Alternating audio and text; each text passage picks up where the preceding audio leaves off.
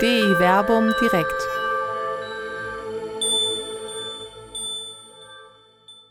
Iglesia Covadis.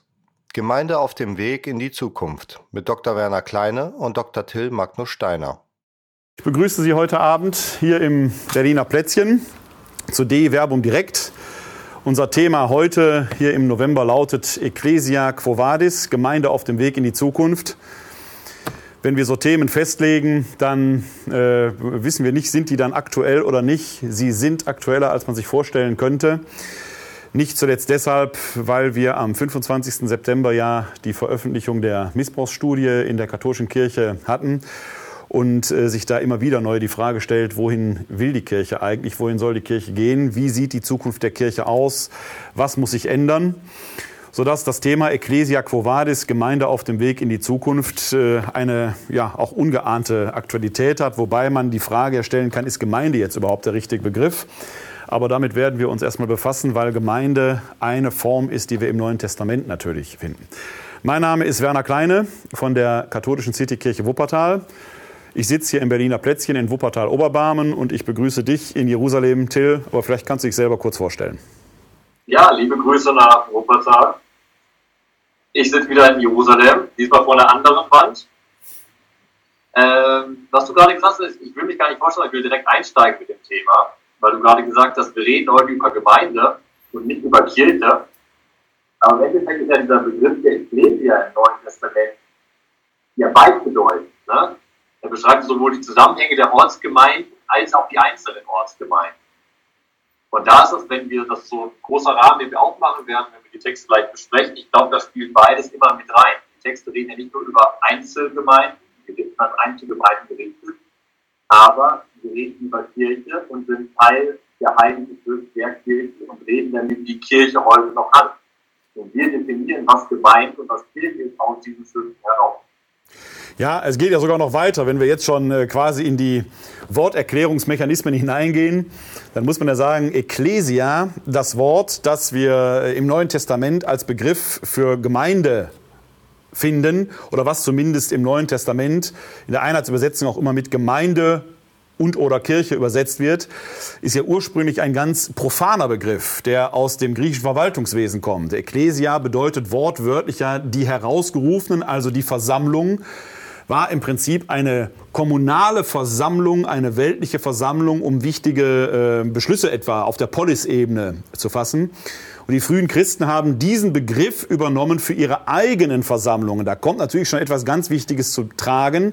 Kirche ist keine statische oder abstrakte Größe, sondern Kirche und Gemeinde sind ein Ereignis, das sich in der Versammlung quasi vollzieht. Äh, das ist mal vom sprachlichen Hintergrund schon mal ganz wichtig. Man könnte jetzt ganz viele Fragen von der Seite aus stellen, was bedeutet Ecclesia sein dann äh, an dieser Stelle.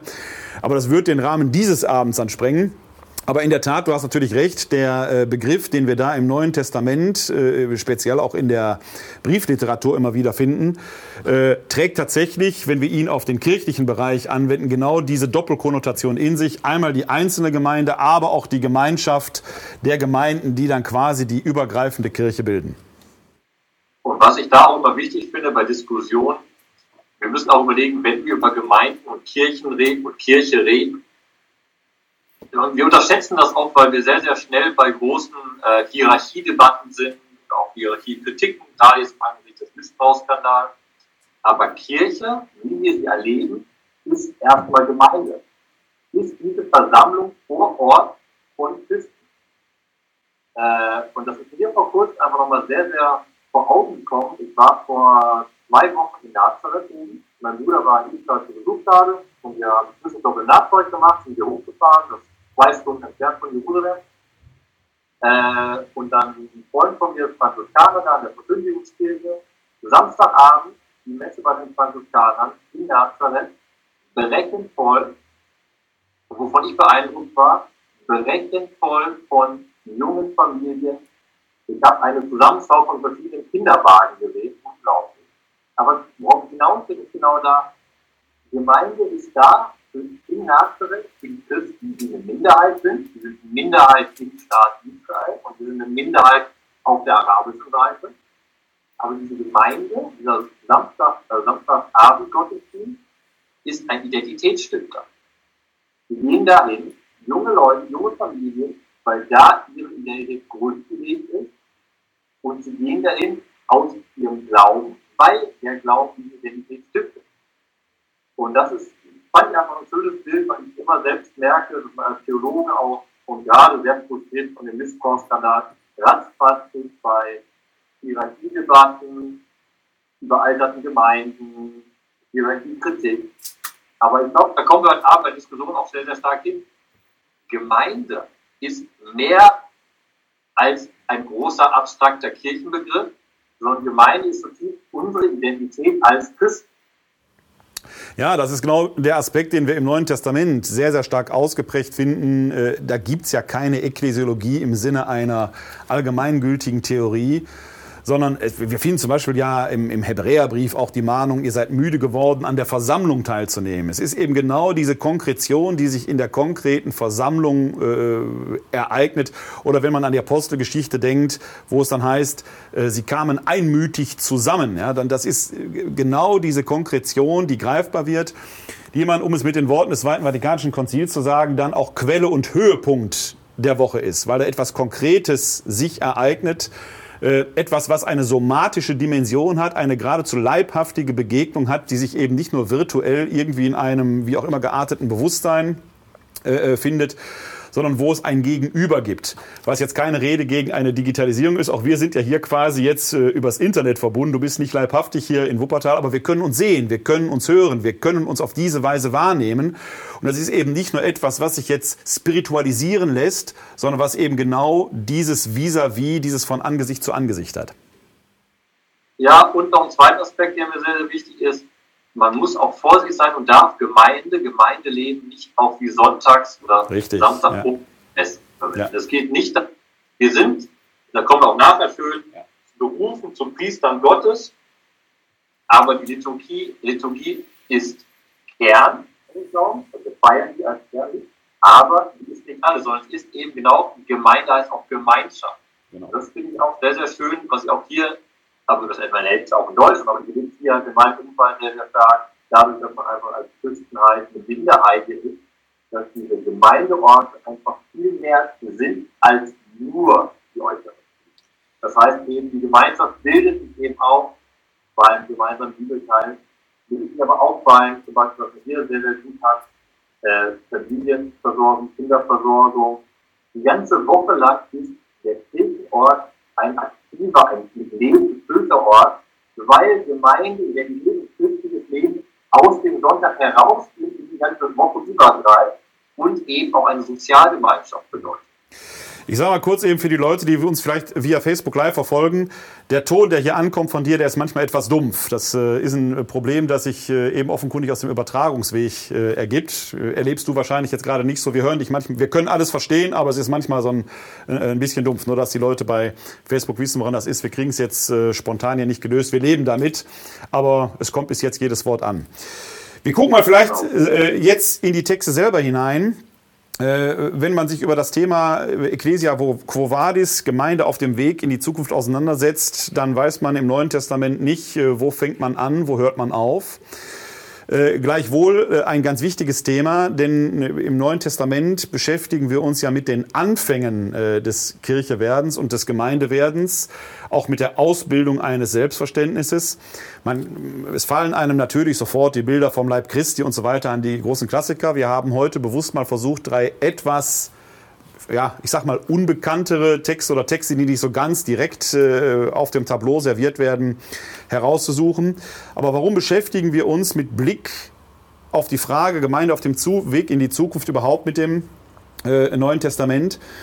Das alte Wort Ecclesia semper reformanda, die Kirche muss sich immer wieder reformieren, äh, ist ja ein Prozess, der nie aufhört. Und angesichts der Herausforderungen, denen wir uns heute gestellt sehen, sei es der Priestermangel, sei es die Frage, welche Rolle spielt Gemeinde und Kirche heute noch äh, überhaupt in der Gesellschaft, speziell hier in Westeuropa, speziell in Westdeutschland, äh, auch angesichts der drängenden Fragen, die die Missbrauchsdebatte, die Klerikalismusdebatte und so weiter aufwirft ist natürlich ein Blick in die Vergangenheit durchaus hilfreich, denn wir stehen ja hier an der Schwelle des Anfangs, wo es noch gar keine Vorbedingungen gab. Das ist auf der einen Seite etwas, was man nicht vergleichen kann, weil wir natürlich schon auf 2000 Jahre Geschichte im Guten wie im Schlechten zurückschauen und nicht bei Null anfangen. Auf der anderen Seite kann man natürlich gerade da sehen, wenn man denn bei Null anfangen würde, wie haben diese frühen Christen oder sind diese frühen Christen genau mit diesen Herausforderungen umgegangen? Denn manche Herausforderungen oder manche Fragestellungen mutet äh, gar nicht so äh, ungewohnt an, wie etwa die Mahnung aus dem Hebräerbrief, seid nicht müde, an den sonntäglichen Versammlungen teilzunehmen. Das ist ja mit Blick auf die Kirchenbesucherzahlen heute nach wie vor eine aktuelle Fragestellung. Wir haben, wie gesagt, drei Texte ausgesucht. Wir beginnen mit dem Epheserbrief, dem vierten Kapitel und dort die Verse 7 bis 16. Epheser, Kapitel 4, Verse 7 bis 16. Und die Verse laufen genau auf das zu, was du schon angedeutet hast. Und würde ich aber vorwegnehmen und hören Sie, wenn vom Leib Christi gesprochen wird, dann sagt der Epheserbrief eben da bewusst, dass der Leib Christi wächst. Er wächst und baut sich auf. Das ist die Perspektive vom Anfang, aber es ist immer noch ein Bild, was auch für heute wichtig ist. Kirche ist kein politischer, unveränderlicher Block, was das angedeutet hat, sondern Kirche als Leib Christi wächst, ist im Entstehen, ist ein Prozess auf Jesus Christus als Hauptkind. Und mit dem kurzen Vorwort werde ich jetzt die Verse 7 bis 16 vorlesen. Aber jeder von uns empfindet die Gnade in dem Maß, wie Christus sie geschenkt hat. Deshalb heißt es, er stieg hinauf zur Höhe und erbeutete Gefangene. Er gab den Menschen Geschenke. Wenn es heißt, er stieg aber hinauf, was bedeutet dies anderes, als dass er auch zur Erde herabstieg? Derselbe, der herabstieg, ist auch hinaufgestiegen über alle Himmel, um das All zu erfüllen. Und er setzte die einen als Apostel ein, andere als Propheten, andere als Evangelisten, andere als Hirten und Lehrer, um die Heiligen für die Erfüllung ihres Dienstes zuzurüsten, für den Aufbau des Leibes Christi, bis wir alle zur Einheit im Glauben und der Erkenntnis des Sohnes Gottes gelangen, zum vollkommenen Menschen, zur vollen Größe, die der Fülle Christi entspricht. Wir sollen nicht mehr unmündige Kinder sein, ein Spiel der Wellen, geschaukelt und getrieben von jedem Widerstreit der Lehrmeinungen, im Würfelspiel der Menschen, in Verschlagenheit, die in die Irre führt. Wir aber wollen von der Liebe geleitet, die Wahrheit bezeugen und in allem auf ihn hinweisen. Er, Christus, ist das Haupt. Von ihm her wird der ganze Leib zusammengefügt und gefestigt durch jedes Gelenk. Jedes versorgt ihn mit der Kraft, die ihm zugemessen ist. So wächst der Leib und baut sich selbst in Liebe auf. Ja, das ist ein sehr schönes und äh, ebenso komplexes Stück Text aus dem äh, Epheserbrief. Der Epheserbrief selbst gehört ja zu den sogenannten Deuteropaulinen, also einem Brief, der, wenn man ihn in der Heiligen Messe hören würde, als äh, Lesung aus dem Brief des Apostels Paulus an die Epheser angekündigt würde, aber de facto nicht aus der Feder des Paulus selbst stammt, sondern vielleicht eines Menschen aus der paulinischen Schule, mindestens eine Generation danach. Man merkt es auch dem Schreiben insgesamt an, dass sich da bestimmte äh, Ämter oder bestimmte Formen institutioneller Art schon ausgebildet haben, an die ein Paulus noch gar nicht gedacht hätte. Also da ist schon einiges an Entwicklung passiert. Gleichwohl merkt man natürlich dem Text an, dass da eine deutlich paulinische äh, Theologie und auch Nomenklatur verwendet wird. Also die inneren theologischen Zusammenhänge sind deutlich erkennbar. Ich erinnere jetzt hier im Zusammenhang dieses Textabschnittes nur an das Bild vom Leib Christi, das ja im äh, ersten Korintherbrief schon sehr stark entfaltet wird. Was dieser Text macht, ist erstmal, äh, er legt erstmal das theologische Fundament und damit fängt im Prinzip schon meine äh, Kritik an heutigen äh, Diskursen pastoral, theologischer Art, äh, Kirchenentwicklungskonzepten und was äh, weiß ich äh, auch immer an, Zukunftsbildern, Zukunftswegen und was auch immer.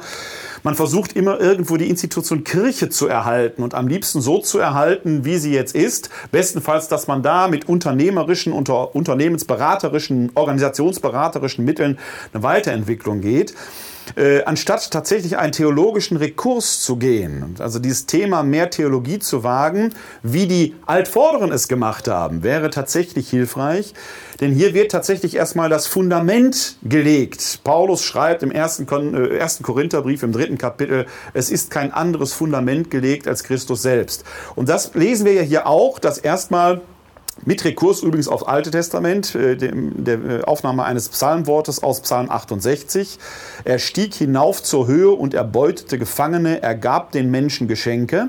Und von da ausgehend wird quasi das Christusereignis gedeutet. Er stieg aber hinauf. Was bedeutet dies anderes, als dass er auch zur Erde herabstieg?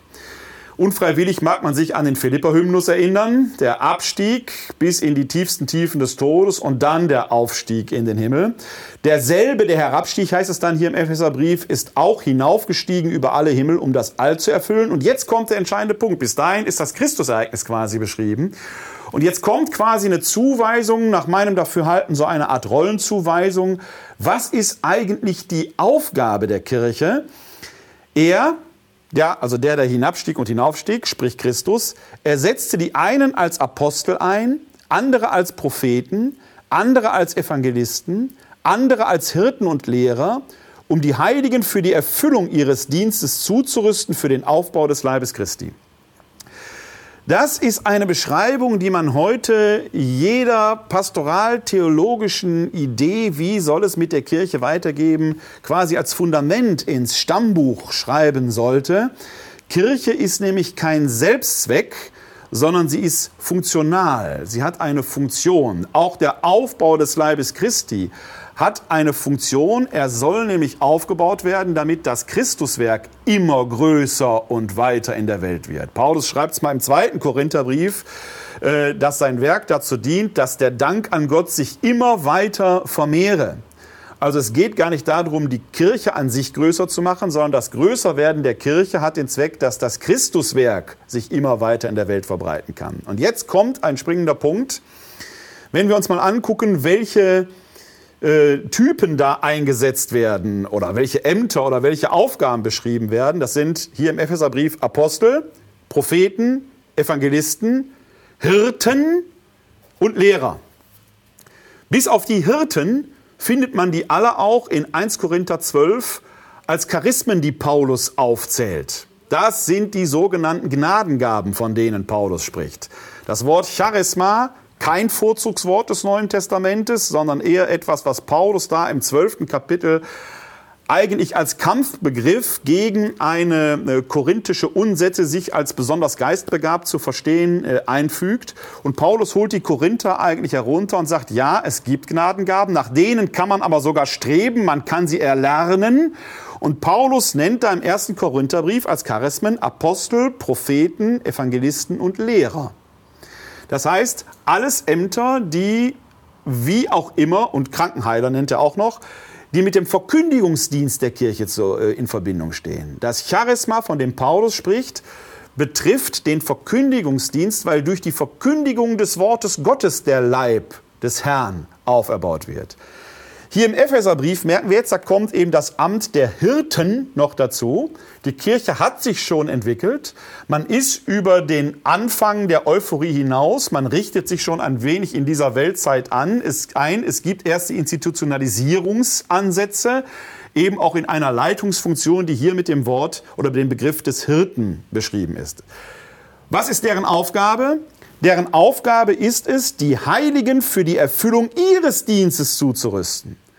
Also gibt es hier ein, ein Handeln auf Augenhöhe. Diese Dienstämter, die der Verkündigung letzten Endes dienen sollen oder deren Aufgabe die Verkündigung des Wortes Gottes ist, sollen die Heiligen zurüsten. Damit die selbst ihren Dienst wieder in der Welt versehen können. Man fällt einem unvermittelt fast das Wort vom Sauerteig bei Jesus ein, dass man immer weiter in die Welt hineingeht, um auf diese Weise im Alltag, den Alltag quasi zu durchsäuern. Das ist keine Sonntagsgeschichte, die sich nur sonntags ereignet, sondern die Zurüstung, von der hier die Rede ist, ist etwas, was im konkreten Leben der Menschen sich auswirken soll. Und dazu gibt es eben die Ämter, die da eingesetzt werden. Warum soll diese Zufüllung, Zurüstung passieren? Wir sollen eben nicht mehr unmündige Kinder sein, ein Spiel der Wellen, geschaukelt, getrieben von jedem Widerstreit der Lehrmeinungen, im Würfelspiel der Menschen in Verschlagenheit, die in die Irre führt. Wenn es sprachlich etwas moderner formuliert wäre, könnte man fast den Eindruck haben, da spricht jemand aus der Vergangenheit ein Echo ins Heute. Es ist ein Widerstreit der Lehrmeinungen, es ist ein Würfelspiel, man weiß nicht, soll man hierhin, soll man dahin gehen. Die einfachen Gläubigen schauen vielleicht nur noch staunend zu, was die Hirten, die Bischöfe und die Priester heute da so machen. Die einen sagen so, die anderen sagen so. Wenn man den Autor des Epheserbriefes hier ernst nimmt, sollen die Gläubigen eben nicht mehr nur unmündige Kinder sein, die zuschauen, was machen die anderen, sondern sie sollen endlich selbst erwachsen sein, selbst eigentlich zu Lehrern werden, sich selbst einmischen. Es ist eigentlich heute genau wieder die Zeit, wo diese Mahnung aus dem Epheserbrief lauter nicht ausgesprochen werden kann, dass tatsächlich die Laien, wie man sie heute nennt, hört sich ja immer fast despektierlich an, auch wenn es von Laos kommt, also dem Volk Gottes zugehörig, Laos TU kommt, äh, dass diese Zeit wieder da ist, dass die Laien tatsächlich ihre Verantwortung annehmen müssen. Und zwar nicht, weil irgendein Bischof sagt, jetzt mach doch. Eine Revolution kann nie von oben kommen, sondern weil sie als Getaufte und Gefirmte diesen Auftrag längst von höherer Stelle erhalten haben, diese Kirche nach vorne zu bringen. Das Ziel ist und bleibt letzten Endes, und das hast du ja schon, bevor du den Bibeltext vorgelesen hast, gesagt, dass der Leib eben wächst und sich selbst in Liebe aufbaut, eigentlich immer mit dem Ziel, sich weiter aufzubauen. Also es gibt keinen Zustand, wo die Kirche sagen könnte, jetzt sind wir fertig. Sie hat eben eine Funktion. Sie ist das Mittel zum Zweck und nie der Zweck selbst. Ich habe deine Ausführungen jetzt geleuchtet oder sehr, sehr schön den Text, die Dynamik des Textes dargelegt und wichtige Punkte hervorgehoben. Was ich ganz spannend fand, dass du auf Vers 7 gar nicht eingegangen bist. Du bist direkt eingestiegen mit dem Psalmenzitat was mir natürlich als Alttestamentler gefällt. Ja, ich wollte ja ein bisschen schmeicheln. Ne? Aber gerade mit dem Vers 7, da ist genau das, was du jetzt nochmal ausgeführt hast, genau. im Endeffekt zum Grund gelegt. Und das ist im Endeffekt mit Vers 12, den ich gleich nochmal vorlese, das ist dieser, dieser Punkt, den wir uns heute vor Augen halten müssen. Der Text fängt ja bewusst an, aber jeder von uns, jeder von uns, empfing die Gnade in dem Maß, wie Christus ihm geschenkt das heißt, jeder ist begnadet. Und dann kommt im Verlauf des Textes, werden einzelne Ämter auf einmal eingeführt. Da kommt dieser Teil zwischen alle und die einzelnen Ämter. Genau. Und dann kommt genau der Punkt, den du gesagt hast, im Vers 12. Diese einzelnen Ämter, Ämter sollen ermöglichen, dass alle mit der Gnade, die sie von Gott erhalten haben, in dieser Welt wirken können. Und das ist genau der Punkt, den du gesagt hast. Man kann eine Kirchenreform, und man kann schon, aber man sollte sie nicht, nicht von oben denken nicht von den Ämtern, sondern von uns. Jede Reform der Kirche und jede Überlegung, wie wir Gemeinde gestalten sollen heute, muss von dem Laien ausgehen. Wie ermöglichen wir es Laien, als Christen in dieser Welt zu wirken? Und dann geht es nicht nur um die Idee, wie kann er missionieren, wie kann er in der Gesellschaft wirken, sondern wie sagt der Text ja auch auch wie können sie nach innen wirken? Wie können die Laien diesen Leib aufbauen? Und genau da ist dieses wichtige Verhältnis. Jeder einzelne Christ empfängt die Gnade und soll befähigt werden. Und dann kommt der Punkt, die einzelnen eingesetzten Ämter dienen genau diesem Zweck, damit die Heiligen allein daran mitarbeiten können, dass dieser Leib Christi sich immer mehr auf den Weg macht zu Christi und am Ende zu Christus gelangt. Das heißt, dass zum Reich Gottes gelangt, was Jesus Christus immer wieder verkündet hat. Und genau deshalb ist der Vers 7 so wichtig, weil er sagt ja so, jeder von uns. Da sagt nicht, jeder Hirte, jeder, das wird nachher differenziert, aber erstmal die Grundlage, jeder, der Teil der Gemeinde Christi ist, jeder, der Teil des Leibes Christi ist, ist mit Gott von Gnade geschenkt, als Christ zu wirken, sowohl nach außen als auch nach innen. Ja, und der griechische Text ist da noch viel de determinierender, wenn er schreibt, Eni de Ekasto, Hekasto heißt eigentlich einem jeden aber, also er betont das sogar sehr stark, dass wirklich einem jeden das Teil geworden ist. Und dann in meinen Augen ganz wichtig, gerade weil immer so von Charismenorientierung gesprochen wird, ein Wort, das man ja, das schon so ähm, inflationär gebraucht ist, aber es ist gar kein Vorzugswort aus dem Neuen Testament. Hier ist einfach nur von Charis die Rede. Also einer Gabe, äh, die zugeteilt wurde, und zwar einem jeden. Das heißt, diese, diese Dichotomie, die wir heute in der Kirche haben, die ich übertreibe vielleicht etwas polemisch, aber fast schon schismatisch ist, ist zwischen Klerikern, die irgendwie Christus näher sein sollen, als man durch die Taufe ohnehin schon Christus nahe geworden ist, die gibt es hier nicht. Es gibt Funktionen innerhalb dieses Leibes Christi, die notwendig sind, die die Funktionsträger aber nicht über die anderen erheben, sondern quasi tatsächlich als Zurüster beschreiben, damit die anderen selbst in diese Lage kommen, ihren Teil am Aufbau des Leibes Christi zu tun. Also es gibt da nicht Heilsempfänger und Heilsvermittler, wie wir es heute oft noch in der Kirche denken, sondern es gibt Ämter, die der Zurüstung dienen, damit ein jeder und eine jede tatsächlich diese Aufgabe ausführen kann. Wenn man mit Blick auf das Thema des Abends von hier aus also fragen würde, wäre, wohin ist die Gemeinde in die Zukunft? Als erstes müssten wir so gesehen diesen Klerikalismus, der heute ja oft von Klerikern selber beklagt wird. Das ist etwas, was ich geradezu schon, schon fast ein bisschen schizophren finde, dass gerade viele Kleriker den Klerikalismus beklagen. Das ist unglaublich. Ja? Das ist so, wie wenn jemand sagt, äh, ich bin Borussia Dortmund-Fan, aber gelb-blau, äh, äh, gelb-schwarz finde ich total doof. Das funktioniert irgendwo letzten Endes nicht. Ja? Ähm, wenn man da anfangen würde zu sagen, ja, natürlich brauchen wir Ämter in der Kirche, aber diese Ämter sind Teil des Volkes Gottes. Nicht drüber, nicht drunter, nicht falsch vom Dienst reden, sondern es ist eine Funktion, die innerhalb des Volkes Gottes notwendig ist, um die anderen, die nicht in diesem Sinne diese Ämter haben, zuzurüsten, damit sie in ihrem Alltag das Werk Gottes weiterführen können. Die Ämter dienen dem Volk Gottes, um eben als Leib Christi aufgebaut zu werden. Dann nochmal, da will ich noch einen Schritt zurückgehen, nochmal zum Text genau, warum ich auch Vers 7 so abgehoben ja, habe. Wenn wir jetzt in Vers 7 den Anfang des Textes ja. verbinden mit dem letzten Vers, den wir gelesen haben. Nochmal, jeder empfängt die Gnade. Und dann hört der Text ja auf, und so baut sich der Leib Christi selbst in Liebe auf. Genau. Dieses sind wir eben alle, die diese Gnade empfangen haben. Das heißt, Kirche wächst, gedeiht etc. von unten. Weil die Wurzeln sind genau dieses Gottesvolk. Ja, und das Interessante ist, dass der Leib aus sich selbst heraus wächst. Also man es genügt nicht zu Gott zu bitten, und zu sagen, mach du, sondern er wächst aus sich selbst heraus. Es gibt eine innere Dynamik innerhalb des Leibes Christi, die wirksam ist. Und das ist der Punkt, was ich mir sage.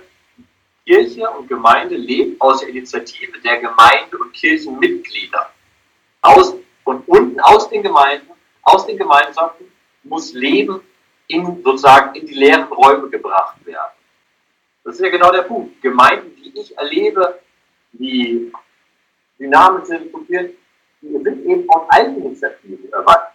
Das heißt eben, dass da Gemeindemitglieder bestimmte Sachen in die Hand nehmen. Zum Beispiel, was ich sehr, sehr wertschätze, wenn einfach mal in einer Gemeinde kein Priester da ist, die Eucharistie in der Woche zu feiern, dass dann ein Wortgottesdienstkreis gebildet wird. Dass, was heißt, oder Mittagsgebete angeboten werden. Dass Laien eben die Funktion und die Möglichkeiten, die sie haben, auch wahrnehmen und die Freiräume schaffen, wo eben Not am Mann ist sozusagen. Und dafür ist einfach Not am Mann mit den Fragen der Priester. Und wenn keine Priesterversorgung da ist, dann hilft es nicht darüber zu sagen, dass kein Priester da ist, dass keine Berufung passiert, sondern eine Gemeinde muss es schaffen, muss es schaffen, Glauben zu leben, auch wenn kein Priester gerade anwesend ist. Der Leib Christi ist nicht abhängig davon, ob ein Priester in dem Raum gerade ist oder nicht. Aber das ist, glaube ich, eine entscheidende Erkenntnis, die auch viele Bischöfe haben müssen. Wir haben hier im Erzbistum Köln in den aktuellen Leitlinien des Erzbischofs ja gerade wieder äh, dieses, äh, ich sag's mal, Verdikt drinstehen, dass Wort Gottes feiern an Sonntagen nicht sein sollen. Notfälle sicherlich äh, mal nicht im Blick haben, das ist klar. Wenn der Priester gerade nicht erscheint, das ist nicht, sicherlich nicht damit gemeint. Aber ich stimme dir zu, ich halte das für eine Notwendigkeit, weil äh, ich glaube, kein praktizierender Katholik wird äh, die Eucharistiefeier gering schätzen und gering achten. Ich glaube, diese Sorge braucht auch kein Bischof zu haben. Das ist völlig indiskutabel, diese Angst zu haben. Aber es gibt doch eben auch einen Wert der Gemeinschaft an sich und Gemeinschaft besteht aus Beziehungsmustern. Es ist nicht damit getan, eine, eine solche Gemeinschaft entsteht nicht einfach, dass ein Haufen Leute unbekannterweise in einer Kirche zusammensitzt, bloß um Eucharistie zu feiern. Das ist natürlich auch ein Wert, keine Frage. Frage.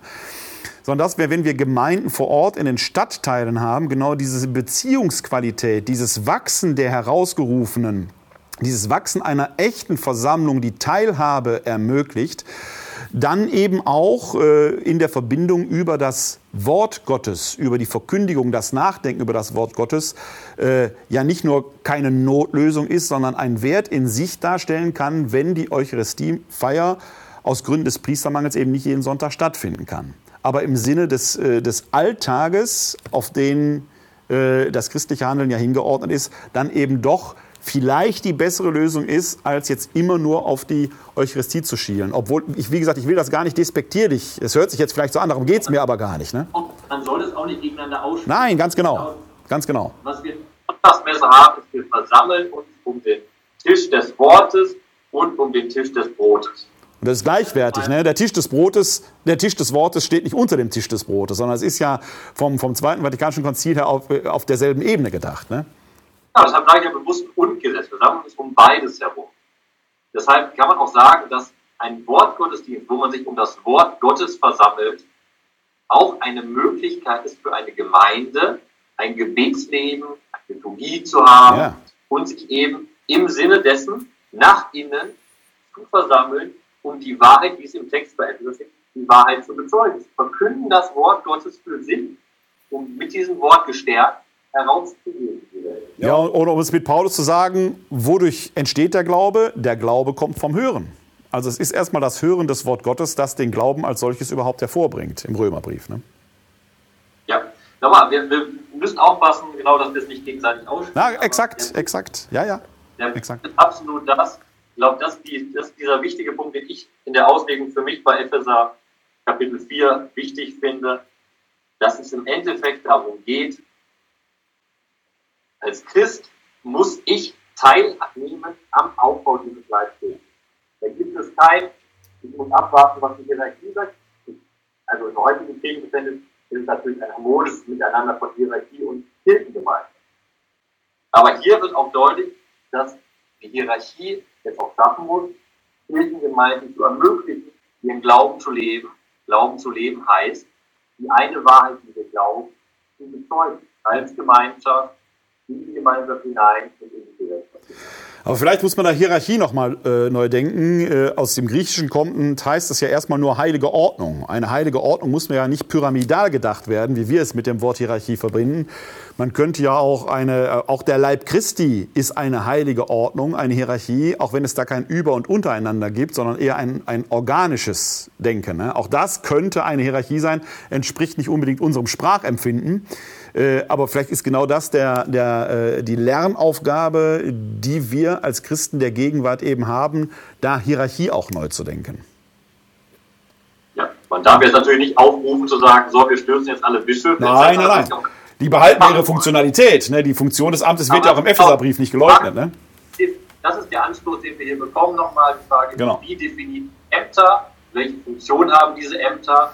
Und welche Eigenverantwortung sollen und müssen Christen auch selbst übernehmen. Absolut. Das heißt nicht, nicht im Gegenüber zum Bischof, nicht gegenüber zum Priester, sondern verstehen, Christsein bedeutet nicht nur passives Mitglied eines Vereins genau. zu sein.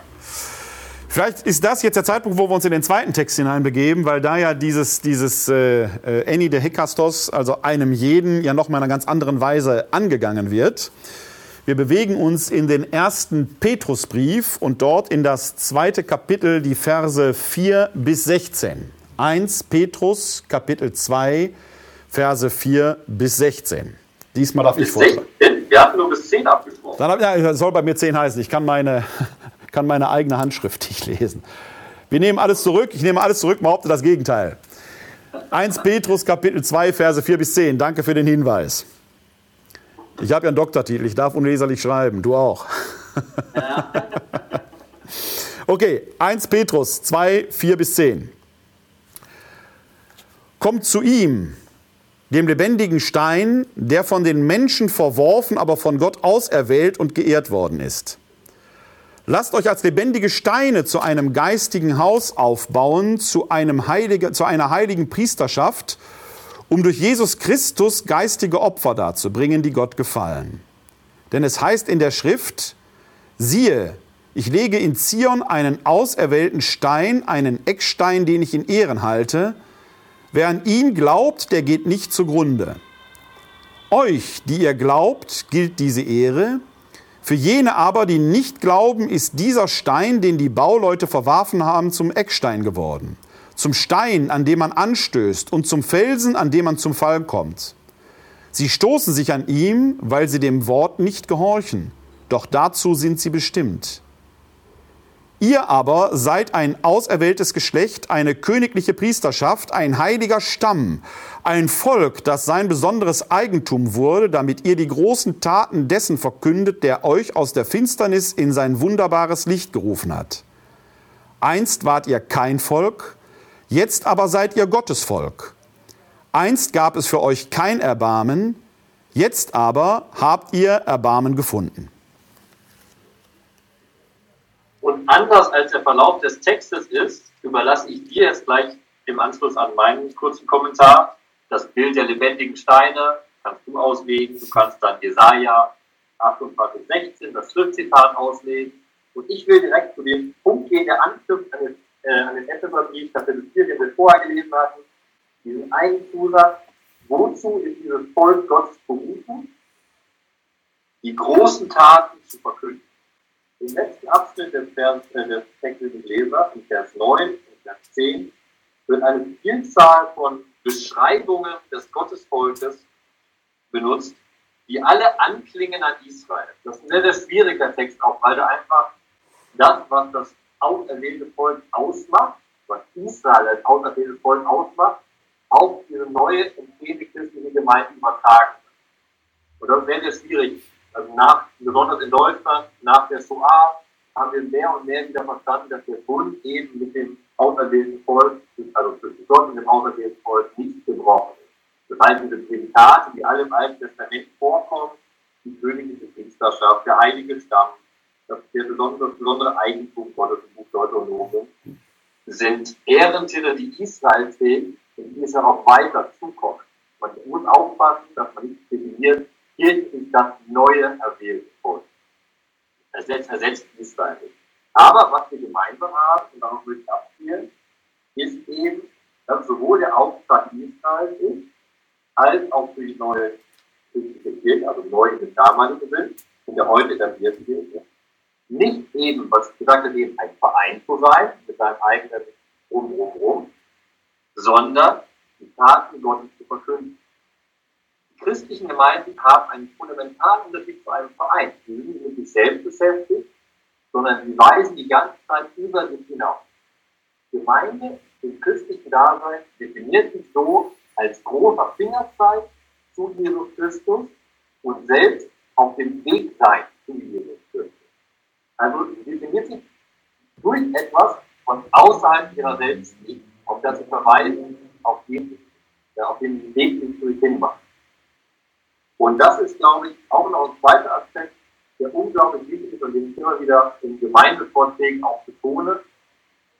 In allen Problemen, die wir in Gemeindevorstandssitzungen debattieren können, über Strukturfragen etc., wir dürfen nie aus dem Auge verlieren, dass wir eben einen Verkündigungsauftrag haben nach innen und außen.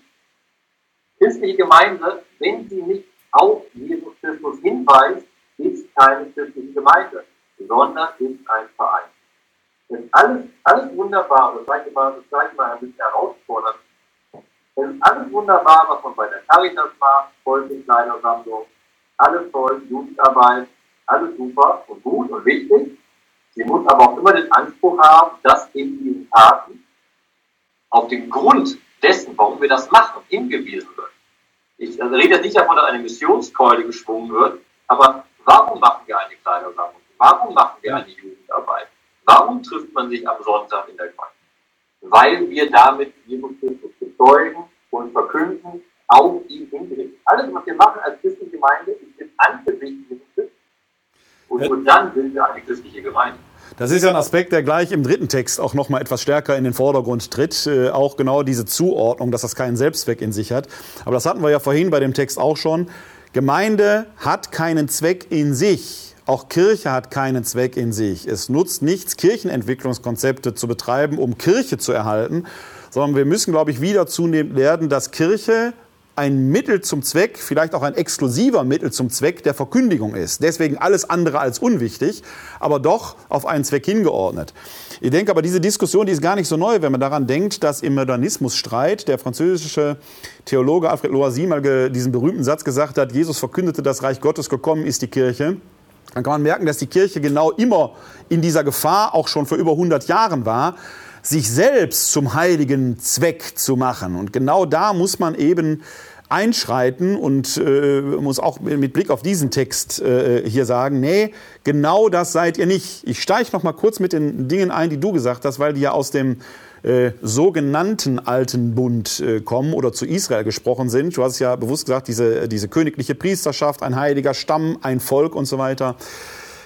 Heute im Jahr 2018, zumal nach der Shoah, kann man, äh, muss man diese Worte sicherlich mit großem Bedacht und großer Vorsicht aussprechen, aber wir sind beide genug historisch kritisch bewandert, um zu sagen, wir müssen natürlich auch, äh, um diese Sätze zu verstehen, dass es eigentlich kein Gegenüber im Sinne von, da ist etwas abgelöst worden ist.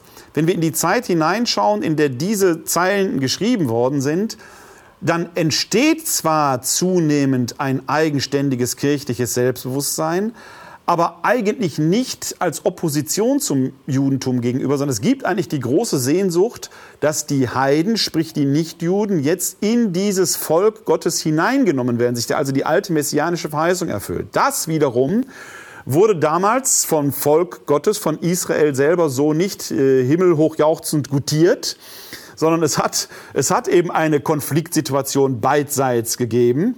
Und diese Konfliktsituationen spielen sich in vielen Texten wieder. Das ist dann eine Frage, dass daraus die Frage entsteht, wer ist denn jetzt das wahre Volk Gottes? Mit all den furchtbaren Folgen, die im Laufe der Kirchengeschichte dann auch auf der Basis dieser Texte entstanden sind. Äh, wir ringen ja heute noch um das Verstehen, wenn wir von altem und neuem Bund reden. Eine biblische Sprechweise, die ja keiner erfunden hat, ne, ist ja aus dem Paulusbrief, im ersten Korintherbrief oder zweiten Korintherbrief. Da schwingt ja immer mit, der alte Bund ist vergangen, der neue Bund ist der richtige? Fragezeichen. Selbst Lösungen, äh, wie Zenger sie vorschlägt, der erste und der zweite Bund machen die Sache ja nicht wirklich besser. Ja? Ich habe jetzt mal vorgeschlagen, in einem äh, anderen Artikel zu sagen, es gibt den Bund und den erweiterten Bund, so wie man Testamente erweitern kann, wenn wir uns Christen mal als äh, vielleicht Adoptivkinder verstehen, die jetzt hinzugenommen sind. Das sind alles Bilder, die kann man diskutieren, die sind vielleicht nicht so glatt. Äh, äh, dann kann man rein auf der phänomenologischen Ebene schon beobachten, in ganz normalen Familien, dass Adoptivkinder, äh, die zu halt leiblichen Kindern dazukommen, durchaus eben auch Probleme machen, die es im Miteinander zwischen dem Volk Israel und uns hinzugekommenen vielleicht eben auch gibt. Es wird keine glatte, saubere Lösung da geben, aber was dieser Text hier macht, er operiert natürlich nicht zufällig genau mit diesen Begriffen, vielleicht gar nicht, um eine Opposition aufzubauen, sondern um deutlich zu machen, hier Leute, es geht genau darum, dass die Verheißung, die zuerst und bleibend dem Volk Israel zuteil wurde, jetzt eben auch auf euch übergeht. Es sind aber noch eben zwei Begriffe noch drin, Du hast sie mir vorhin quasi schon als äh, schon auf den Elfmeterpunkt gelegt, sag ich mal. Es sind zwei Begriffe drin, die natürlich heute im Diskurs auch teilweise ökumenisch äh, immer wieder äh, verwendet werden, in meinen Augen aber nicht ganz sauber. Und zwar ist das die Rede vom allgemeinen Priestertum. Das ist ja auch eine Rede, die wir in der katholischen Theologie gebrauchen, das allgemeine Priestertum in Abgrenzung zum besonderen Priestertum. Hier ist ja gar nicht von allgemeinem Priestertum in dem Sinne die Rede, sondern von einer königlichen Priesterschaft oder von einer heiligen Priesterschaft. Es gibt keine Abgrenzung zu einer besonderen Priesterschaft, sondern es gibt, und das liegt ja fast auf der Linie des Epheserbriefes, erstmal eine Feststellung, jeder, der hier in die Nachfolge Jesu eintritt, ist Priesterin und Priester und hat damit einen unaufgebbaren Auftrag dass es innerhalb dieser heiligen Priesterschaft wieder zu Formen und Funktionen unterschiedlicher Art kommt. Aber es gibt eben nicht diese Abgrenzung, zumindest biblisch begründet nicht, die wir in der katholischen Theologie kennen. Da ist das Volk Gottes als allgemeines Priestertum, das aber eigentlich gar keine priesterlichen Rechte hat. Und dann gibt es das besondere, herausgehobene Priestertum im Sinne des Amtes. Das gibt dieser Text nicht her. Dieser Text gibt aber eben auch nicht her, was in der evangelischen Theologie häufig zu finden ist, dass man sagt, es gibt so eine allgemeine Priestertum, weil das Wort allgemein steht hier nicht drin sondern die Christenheit selber, Taufe, Firmung, was auch immer, in die, was in die Nachfolge Christus führt, begründet dieses Priestertum in sich, weder allgemein noch abgegrenzt noch differenziert. Wer in der Nachfolge Christi steht, hat den Auftrag, auf seine Weise priesterlich in der Welt zu wirken. Das ist schon mal der eine Begriff. Der zweite, bitte? Ja, bitte, natürlich. Punkt kommt, weil nämlich da eine schöne Denklinie ist, die aus dem Text nicht direkt ersichtlich wird. Eben, wir haben im Alten Testament, im Buch Levitikus, genau das, die Aussage, das ganze Volk ist eine Priestergemeinschaft, alle sind heilige Priester. Aber was hier hervorgehoben wird im ersten Petrusbrief, ist nicht nur als das Priestersein, die Priesterschaft, sondern das ist ein Adjektiv davor, die königliche Priesterschaft. Und das ist bemerkenswert, weil im Alten Testament normalerweise König und Priester getrennt sind. König David war kein Priester, weil Saul wird ihm zum Vorwurf gemacht oder priesterliche Handlung gemacht und das deshalb verworfen. Wir haben eine Anspielung, das ist sehr, sehr spannend, glaube ich, und muss hervorgehoben werden, auf Psalm 109, ein sogenannter Messianischer Psalm Und da wird eben der neue König, der verheißen wird, der kommen soll, ist eben ein König, der eben auch Priester ist. Ein königlich-priesterlicher neuer Herrscher. Und da ist eben zugeschnitten auf eine Person. Ja. Und diese eine Person, oder dieses Konzept von einer Person, wird demokratisiert im ersten Petrusbrief. Es ist nicht mehr diese eine Heilsgestalt, die beide Ämter hat, sondern beide Ämter fließen ein und werden auf das ganze Volk, die ganze neue Gemeinde übertragen. Und das ist eine Linie, die unglaublich interessant ist nachzuverfolgen. Eben genau diese, diese auch Verantwortung, Priester haben eine unglaublich hohe Kultusverantwortung in der Beziehung zu Gott. Und der König hat diese Repräsentationsaufgabe zu Gott in der Welt. Und beides wird es nicht übertragen auf eine Person, sondern übertragen auf ganze Gemeinde. Ja, das ist natürlich genau der entsprechende, äh, entspringende Punkt. Äh, ich sag mal, mein Doktorvater äh, Helmut Merklein pflegt immer zu sagen, alles, was in der Kirchengeschichte äh, geschehen ist, kann Wirken des Heiligen Geistes sein. Man betont er immer kann. Wir wissen es nicht. Ja?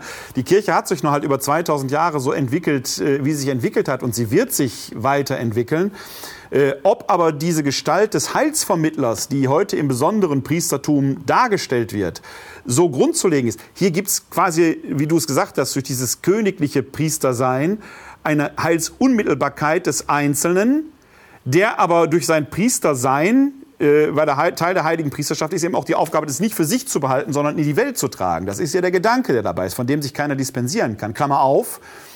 Äh, in einer gewissen Weise spiegelt sich ja genau das im Sakrament der Firmung wider, was ja auch Handauflegung, Gebet und Salbung irgendwo zumindest symbolisch impliziert, sodass äh, Thomas von Aquin sagt, in der Firmung erhält der einzelne Christ die Aufgabe, wie von Anzwegen das Evangelium in der Welt zu verkünden.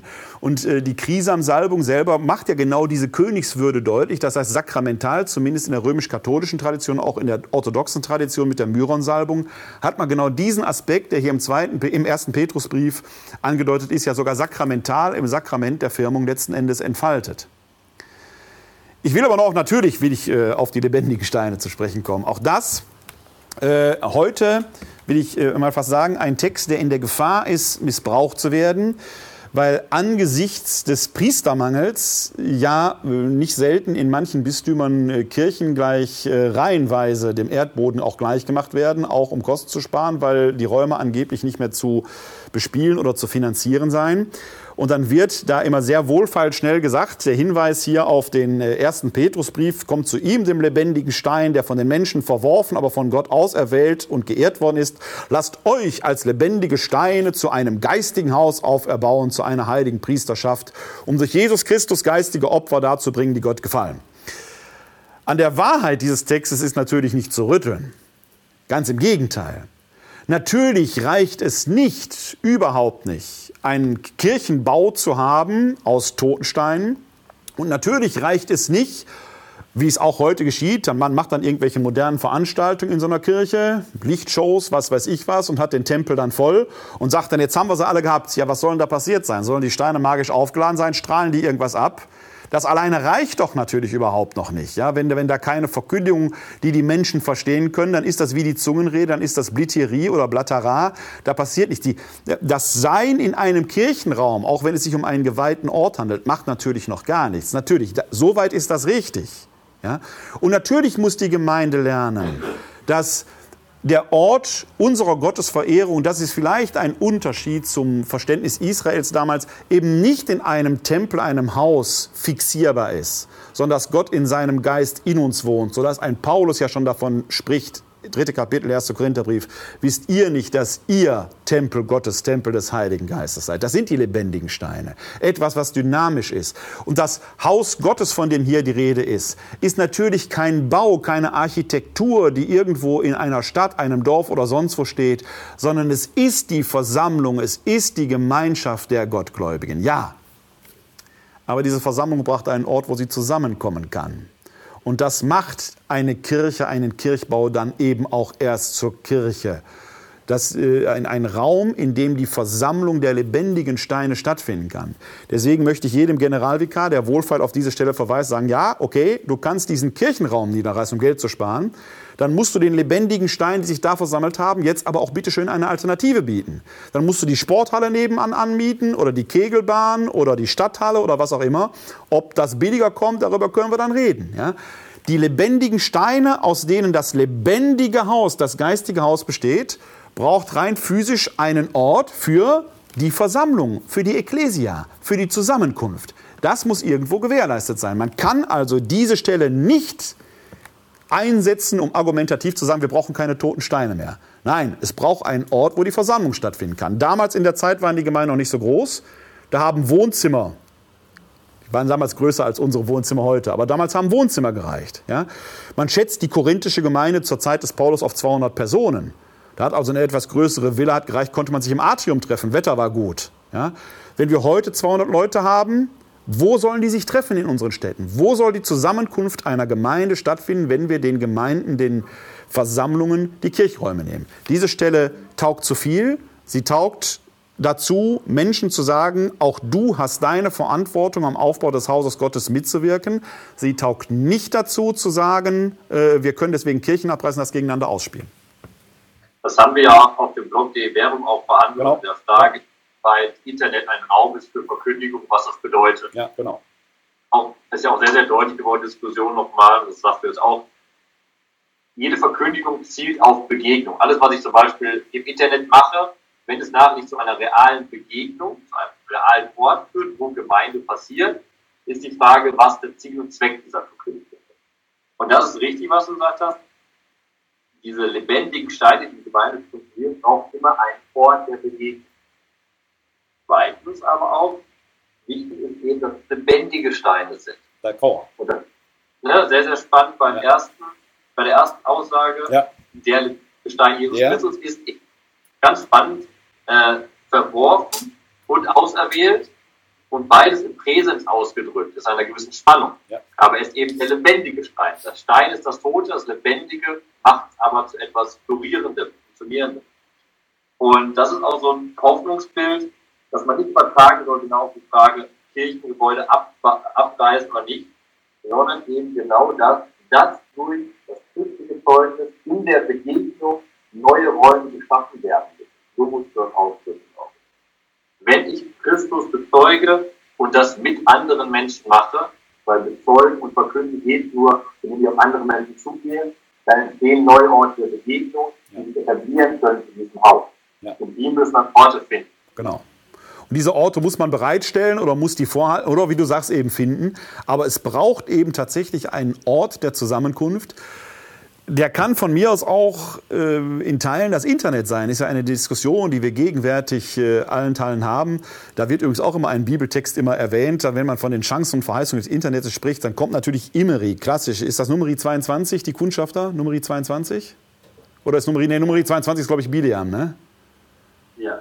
Ja, also, aber du weißt, welche Geschichte ich meine, die Kundschafter, die halt ins, ins gelobte Land geschickt werden. Und dann wird man gesagt, genau so müssen wir das auch machen. Dann sage ich immer, ja, aber die bringen riesengroße Früchte mit. Die bringen etwas mit, etwas Greifbares, wo man sagen kann, da ist tatsächlich was zu finden. Also möchte ich doch erstmal diesen Beweis haptisch sehen, ob die großen Verheißungen auch tatsächlich äh, einen, einen realen Hintergrund haben, zu Früchten führen oder ob die Verheißungen letztendlich nur Seifenblasen sind. Ich kann und will das gar nicht beurteilen. Ich will das auch gar nicht kleinreden.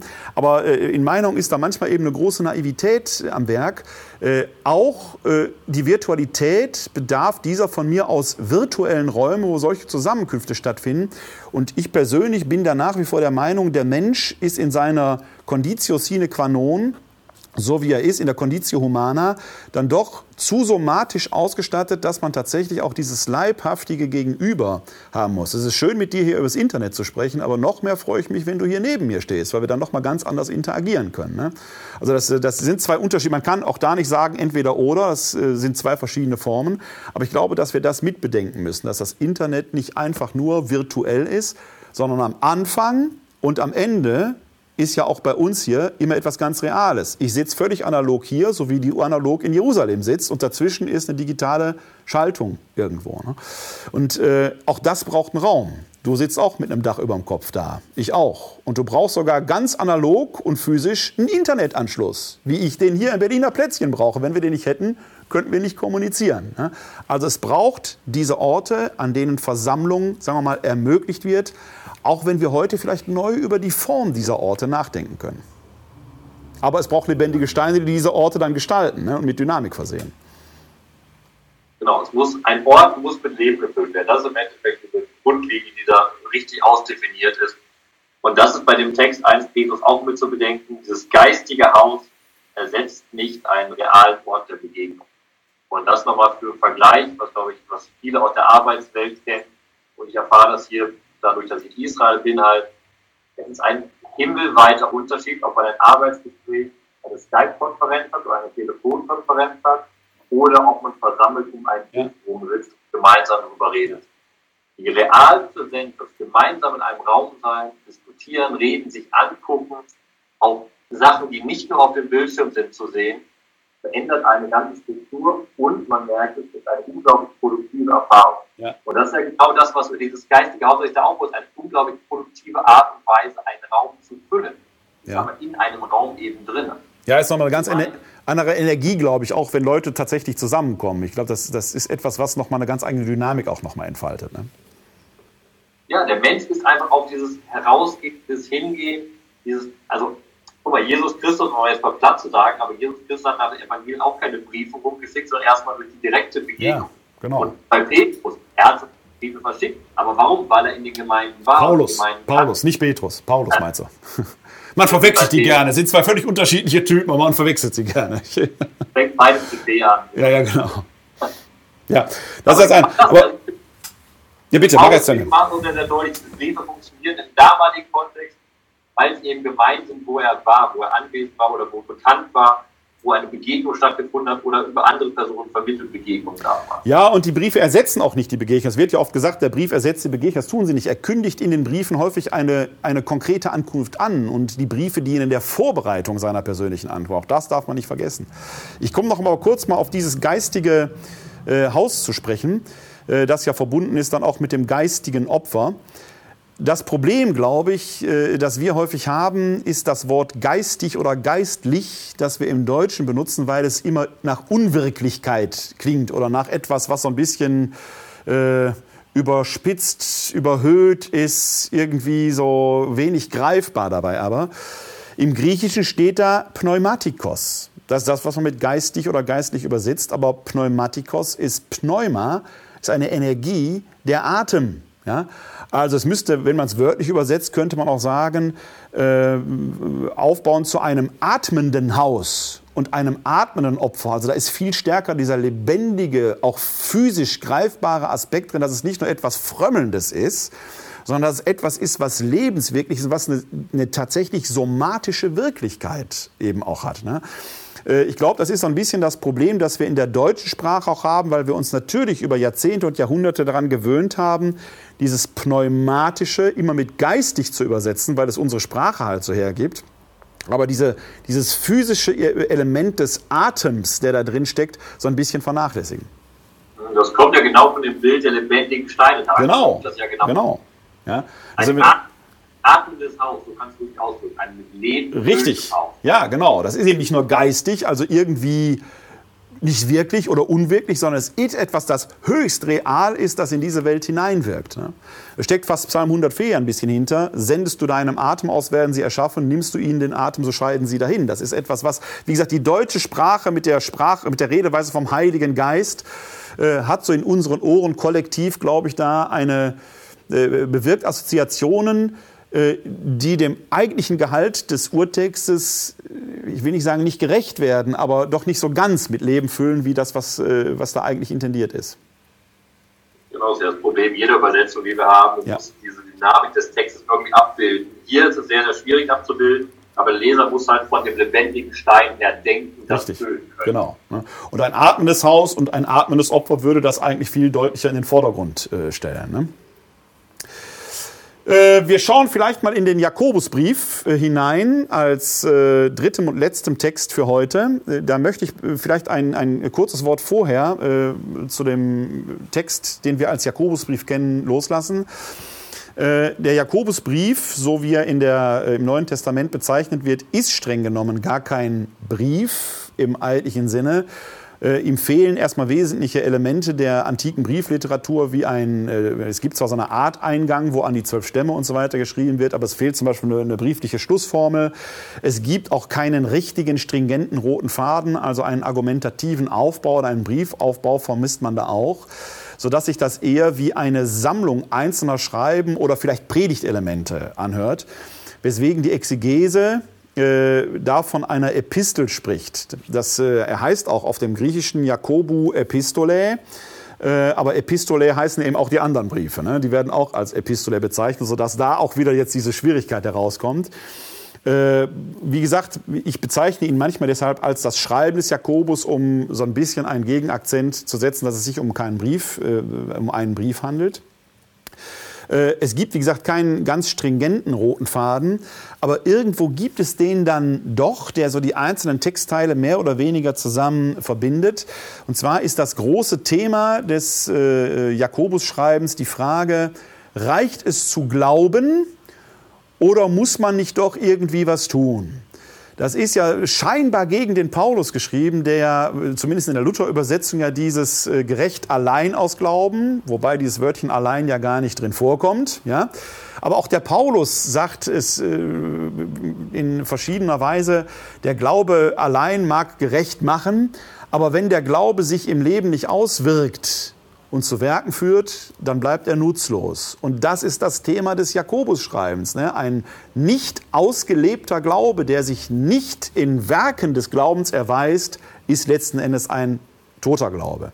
Also der Glaube ist nie etwas, was ich nur für mich habe und dann bin ich glückselig, sondern der Glaube dient, nutzt, muss sich am Gegenüber auswirken, weswegen ich gerne dann auch an dieser Stelle vom Tatwort Glauben spreche. Also Glaube ist nicht etwas Abstraktes, sondern etwas höchst Konkretes, was zur Tat drängt. Und das ist eben jetzt genau der springende Punkt bei dem äh, Abschnitt, den wir uns jetzt als drittes äh, zur Brust nehmen, der aus dem zweiten Kapitel des Jakobusbriefes stammt, und zwar die Verse 1 bis 9. Habe ich hoffentlich richtig jetzt gemacht. Jakobus 2, 1 bis 9. Ja, bitte und genau, jetzt kommen wir zur Definition. Was macht Gemeinde aus? Da kommen wir zu Tu-Wort. Die Nächstenliebe definiert, was Gemeinde ist auch. Ich lese also vor die Verse 1 bis 9. Meine Brüder und Schwestern, haltet den Glauben an unseren Herrn Jesus Christus, den Herrn der Herrlichkeit, frei von jedem Ansehen der Person. Wenn in eure Versammlung ein Mann mit goldenen Ringen und prächtiger Kleidung kommt, und zugleich kommt ein Armer in schmutziger Kleidung, und ihr blickt auf den Mann in der prächtigen Kleidung und sagt, jetzt du dich hier auf den guten Platz. Und in den Armen sagt ihr, du stell dich doch oder du stell dich oder setz dich dort zu meinen Füßen. Macht ihr dann nicht untereinander Unterschiede und seid Richter mit bösen Gedanken? Hört, meine geliebten Brüder und Schwestern. Hat nicht Gott die Armen in die Welt zu reichen im Glauben und Erben des Reiches erwählt, dass er denen verheißen hat, die ihn lieben? Ihr aber habt den Armen entfernt. Sind es nicht die Reichen, die euch verdrücken und euch vor die Gerichte schleppen? Sind nicht sie es, die den guten Namen lästern, der über euch ausgerufen worden ist? Wenn ihr jedoch das königliche Gesetz gemäß der Schrift erfüllt, du sollst deinen Nächsten lieben wie dich selbst, dann handelt ihr recht. Wenn ihr aber nach dem Ansehen der Person handelt, begeht ihr eine Sünde und werdet vom Gesetz überführt, dass ihr es übertreten habt. Bevor ich ein bisschen auf den Text eingehe, möchte ich auf eine kleine Besonderheit hinweisen, die uns die neue Einheitsübersetzung, mit der wir ja hier schon seit geraumer Zeit arbeiten, äh, macht. Im griechischen Text steht im ersten Vers direkt sehr pointiert am Anfang und diese Redewendung findet man im Jakobusschreiben häufig, weswegen man den sehr schön gliedern kann, Adelphoimu. Das wurde bisher immer übersetzt, meine Brüder, weil Adelphos der Bruder ist, Adelphoi Plural. Die neue Einheitsübersetzung macht da in meinen Augen völlig zu Recht raus, meine Brüder und Schwestern. Ich kann mich erinnern, dass ich vor drei Jahren dann noch heiße Diskussionen äh, hatte, auch mit Priestern, die dann sagte, da steht aber nur Brüder. Und äh, diese inklusive Sprechweise, die der Paulus völlig unproblematisch, oder auch der Autor des äh, Jakobus-Schreibens ja völlig unproblematisch äh, aus seiner Sicht halt da übernommen hatte, wir heute so gar nicht mehr übernehmen können. Also man kann heute sagen, die Frauen sind mitgemeint, aber das nimmt einem heute keiner mehr so richtig ab. Das war eine Frage, die stellte sich vielleicht damals gar nicht. Man übersetzt jetzt hier zurecht, und das macht sowohl die neue Einheitsübersetzung wie im Übrigen auch die äh, neue revidierte Luther-Übersetzung, die das halt, und das eigentlich konsequent durchgehend, die halt dieses Adelphoi als Anrede äh, tatsächlich ausführt in meine Brüder und Schwestern oder Brüder und Schwestern. Es gibt nur einige wenige Stellen, wo die Übersetzung das nicht macht und das sehr zurecht, wenn erkennbar nur von Männern die Rede ist. Also von den Brüdern der Beschneidung kann man nicht von den Brüdern und Schwestern der Beschneidung reden. Also es gibt einige wenige Stellen, wo das lexikalisch und exegetisch und sprachlich keinen Sinn macht. Ansonsten ist das sicherlich eine der großen Errungenschaften der neuen Einheitsübersetzung, dass man tatsächlich in unsere moderne und äh, völlig zu Recht äh, gewählte Sprechweise meine Brüder und Schwestern findet. Das wollte ich nur am Anfang erwähnen, weil man das jetzt hier äh, eben einmal sehen kann. Äh, der Text bringt hier am Anfang erstmal ein ganz, ganz praktisches Beispiel, dass man, wir befinden uns jetzt zwar im November, aber in wenigen Wochen feiern wir Weihnachten, dann kann man es auch wieder in den Weihnachtsmessen sehen, wenn dann die äh, Staatskleidung halt äh, vorgestellt und ausgetragen wird äh, etwas, was damals auch war. Natürlich haben wir alle unsere Statussymbole und zeigen das gerne nach außen. Ne? Das ist heute vielleicht das äh, neueste Smartphone. Früher war es vielleicht ein, der Pelz, den man hatte oder ein schickes Auto oder was auch immer. Und der, man kann daran sehen, das sind alles Fragestellungen, die sind nicht neu, sondern die bringt das Menschsein offenkundig so mit sich. War damals eben auch so. Äh, und äh, erstmal rein an diesem praktischen Beispiel, was jeder kennt, wie verhalten wir uns der Äußerlichkeit eines Menschen gegenüber oder wie, wie manipuliert uns die Äußerlichkeit eines Menschen zu einem bestimmten Verhalten. Und da ist dann der reich gekleidete Mensch, dem begegnen wir mit mehr Respekt, dienen uns dem womöglich noch an, während wir den Armen an den Rand stellen. Auch das ein Thema, mit dem Paulus sich schon auseinandersetzen müsste. Im ersten Korintherbrief wird ja die Frage angesichts der, äh, des, des Herrenmahles gestellt, das damals ja noch in einer Einheit mit einem Sättigungsmahl war. Wie gehen die Menschen danach miteinander um? Die Reichen haben sich quasi betrunken und die Armen mussten ans, ans Katzentischchen. Und an dieser Stelle sagt Paulus den berühmten Satz, wer den Leib des Herrn unwürdig isst und trinkt, isst und trinkt sich das Gericht. Es geht nicht daran, glaubst du richtig oder nicht, sondern wenn du den Leib des Herrn zu dir genommen hast, kannst du die Armen nicht hinter, äh, davor stehen und die Gemeinde dadurch im Prinzip teilen. Jede Teilung der Gemeinde, der Koinonia, der Gemeinschaft schädigt den Leib Christi und man kann aufgrund einer solchen Situation den Leib des Herrn. Das ist das würdige Essen. Das ist also nicht, das ist adverbial gedacht, nicht adjektivisch an dieser Stelle. Das nur am Rande bemerkt. Hier wird ein vergleichbares Beispiel aufgenommen und sagt, daran kann man letzten Endes sehen, wie ernst nimmst du es mit deinem Glauben Und dann kommt eben in Vers 5 genau diese Schlussfolgerung mit einem deutlichen Akkusate. Hört, meine geliebten Brüder und Schwestern, man hört also richtig auf. Hat nicht Gott die Armen der Welt zu Reichen im Glauben und Erben des Reiches erwählt, dass er denen verheißen hat, die ihn lieben? Auch das ist ein Topos, den wir ja bei, bei Jesus häufig schon finden, dass, äh, dass es gerade den Armen und Weisen, den Kleinen, das Reich äh, offenkundig eher zugänglich ist oder die Botschaft des Reiches Gottes als den Reichen, die sich um vieles kümmern müssen, um den Besitzstand ähm, und dadurch das Eigentliche aus, den, aus dem Blick verlieren.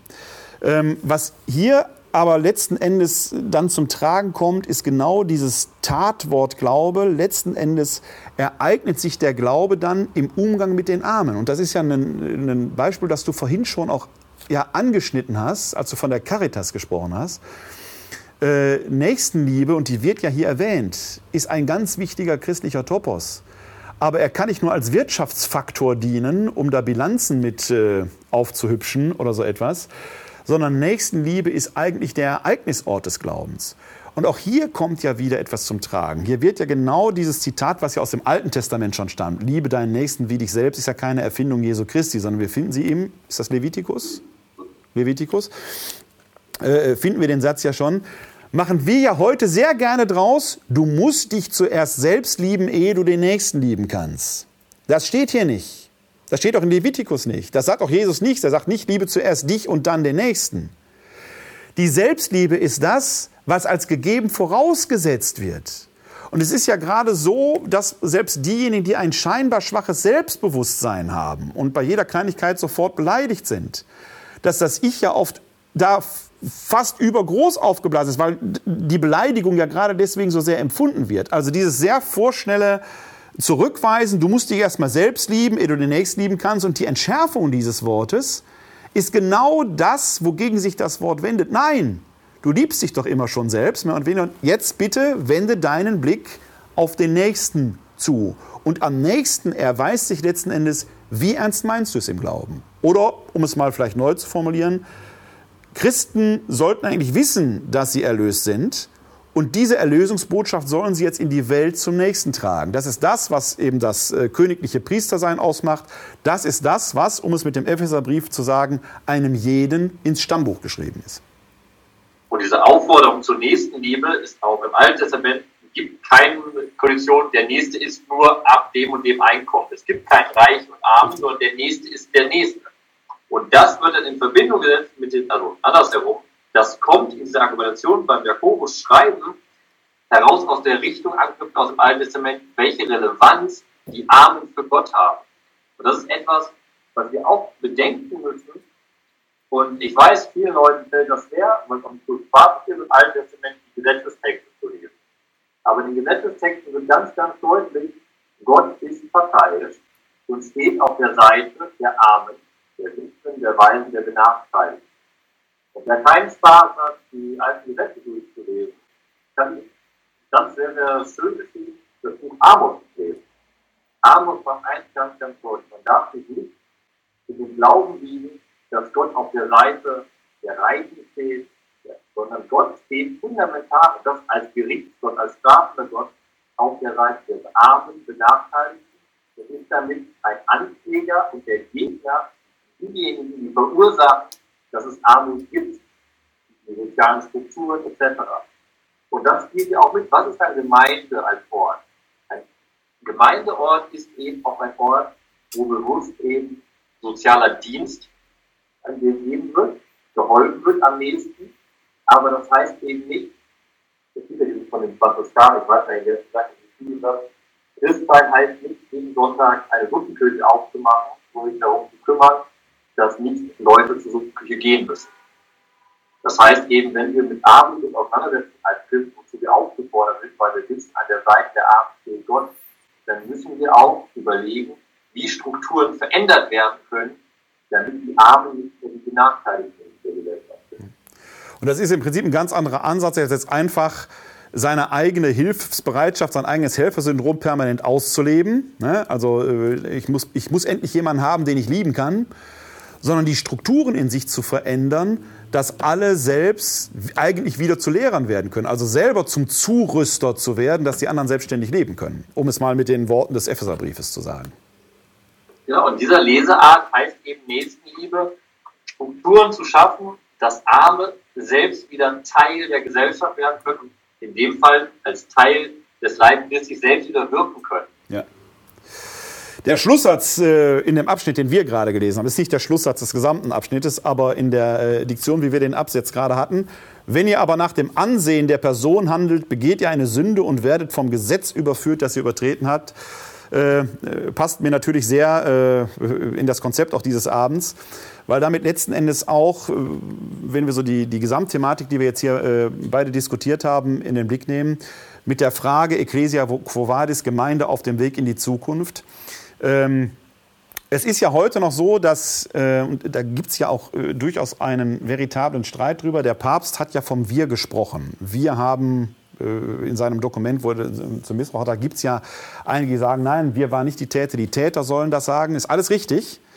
Trotzdem glaube ich, dass dieses Wir seine Berechtigung hat, weil es Leute braucht, die die Kleriker kontrollieren die haben sich ja durch die Weihe selber unkontrollierbar gemacht und unverfügbar gemacht. Und auch das wurde über Jahrzehnte und Jahrhunderte ja durch das einfache Volk gutiert. Man hat einfach nicht widersprochen, wenn ein Priester kam.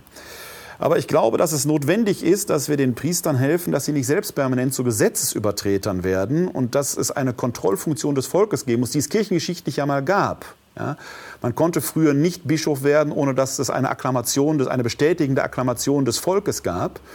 Und ich glaube, dass das Volk selber sich dieses Recht wieder nehmen und erkämpfen muss, dass man eben nicht einfach um das Ansehen der Person äh, äh zu jemandem geht, weil man sagt, der ist halt geweiht. Ich erinnere mich damals, als Thebats van Els der Skandal war, dass diese Kontrollkommission, die er selbst eingesetzt hatte, ja sagt, das hätten wir nie gedacht, dass ein Bischof so etwas macht. Da ist Ansehen der Person. Da wird gar nicht danach gefragt, ist das ein, was hat dieser Mensch gemacht, sondern der wird das schon nicht gemacht haben, weil der ist Bischof. Ja? Und das ist, glaube ich, etwas, was man dann genau wieder in Richtung derer sprechen muss, die jetzt nicht Kleriker sind und sagen, nicht bloß jemand, weil jemand geweiht ist, ist er schon jeder äh, bar jedes Verdachtes oder äh, bar jeder äh, Möglichkeit, sich da irgendwo daneben zu benehmen oder sogar straffällig zu werden. Äh, sondern auch das ist eine Sünde. Sünde, wenn man das als, als Gottestrennung versteht, ähm, ist es eine Verpflichtung und eine Aufgabe, die einem jeden wieder ins Stammbuch geschrieben ist. Ja? Ähm, ich glaube, dass tatsächlich das Volk anfangen muss, sich da selbst zu hinterfragen. Und deswegen bin ich nach wie vor der Meinung, dass das Wir des Papstes bei all dem Kritischen, was man da sicherlich zu Recht sagen kann, da seine letzte Berechtigung hat, weil es jetzt auch um der Gemeinde der Zukunft willen am Volk liegt, sich nicht einfach mit den Zuständen so abzufinden, sondern zu sagen, es reicht, jetzt müssen neue Zeiten anbrechen. Und nicht darauf zu warten, dass irgendein Papst oder Bischof sagt, wir machen jetzt mal was anderes, weil ich nicht glaube, dass das von da oben kommen wird. Das ist ja im Endeffekt die Linie, die wir zwischen allen drei Punkten ziehen können. Dass wir ganz klar gesehen haben, im Epheserbrief nochmal betont, wir alle sind eben dieser Leib Christi, der ein dynamischer Prozess ist, der wächst und dieser Leib Christi ist da, wie der erste Petrusbrief betont hat, um eben Gottes Werk zu verkünden, aber auch, dass der Fokusschreiben sagt, er vorhin sagt, in der nächsten Liebe diesen Glauben nicht zu verkünden, aber auch zu tun und zu leben. Und dieses Tun und Leben heißt eben auch wieder, wenn wir zum ersten Text zurück, diesen Leib Christi aufzubauen. Und da ist genau die Verantwortung von jedem Christen für die Kirche grundlegend. Das ist keine Verantwortung, die sagt, genau, wir pushen vor einer bestimmten An vor Ansehen einer Person, weil die Kleriker, die Kinder missbraucht haben, haben den Leibchristen gesagt, für den wir alle als Christen verantwortlich und deswegen müssen wir als Leib Christi eigentlich laut Aua schreien und sagen, hier ist die Grenze, hier geht es nicht weiter. Hier warten nicht darauf, dass von oben irgendetwas verändert wird, denn da wird sich nichts verändern von oben. Deswegen müssen wir es in Angriff nehmen und müssen von uns aus sagen, hier ist die Grenze, hier werden jetzt von unserer Seite aus Dinge entwickelt, damit die Kirche in die Zukunft gehen kann. Die Kirche hat 2000 Jahre Kirchengeschichte, ich sag mal, überlebt, im wahrsten Sinn des Wortes. Äh, es ist nicht die erste Herausforderung, die sich der Gemeinde stellt. Der Blick zurück hier in die Anfänge macht sehr deutlich, man kann sich nicht zurücklehnen und sagen, lass die anderen mal machen. um es nochmal mit dem Epheserbrief zu sagen, einem jeden ist und einer jeder ist dieser Auftrag erteilt, Gemeinde und Kirche der Zukunft zu gestalten, in dem Wissen darum, dass es nie darum geht, Kirche an sich zu entwickeln, sondern das Wort Gottes immer weiter in die Welt einzupflanzen, weil sich nur durch diese Dynamik der Leib Christi selber immer weiter auferbauen wird. Und ich glaube, du kannst den ganzen Abend wunderbar zusammenfassen, dem allerersten den du vorgelesen hast, den du auch noch angezielt hast. Das wäre praktisch mein letztes Wort in der ganzen Diskussion heute am heutigen Abend. Jeder von uns empfindet Gnade in dem Maß, wie Christus sie bedenkt hat.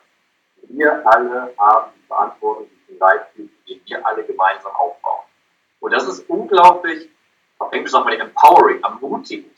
Das ist eben genau das, wir sind Kirche. Nicht in der Gruppe irgendwelcher politischen Ausrichtungen, sondern wir alle sind Kirche und wir alle haben Verantwortung dafür, dass dieser, dass dieses oft leerstehende Haus zu einem lebendigen, zu einem atmenden, zu einem feiernden, zu einem helfenden, den nächsten liebenden Ort wird. Und dieser Auftrag ist äh, längst, weil es ja im Wort Gottes steht, längst von allerhöchster Stelle undelegierbar und unkündbar erteilt.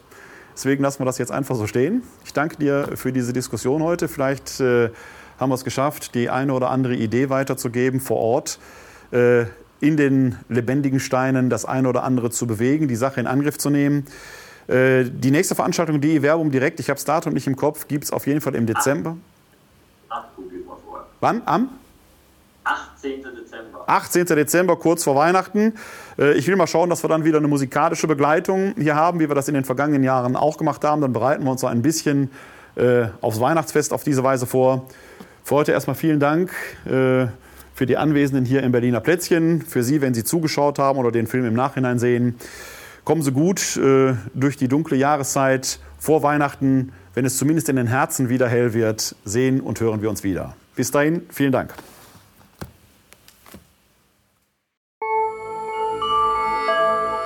www.d-verbum.de